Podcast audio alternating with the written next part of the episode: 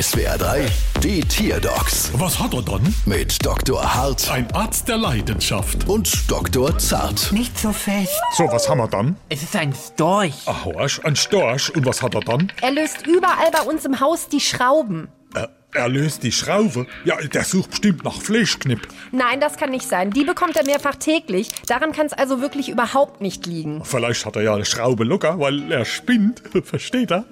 Äh, niemand. Gut, dann äh, Mama laut. Mama leise. Hm, Klingt normal. Hey, jetzt hat er den Henkel von unserer Schublade abgeschraubt. Und die Rückenlehne von meinem Stuhl. Sag ich doch, er dreht einfach überall die Schrauben raus. Alles bei uns zu Hause klappert. Aber das ist doch des Rätsels Lösung.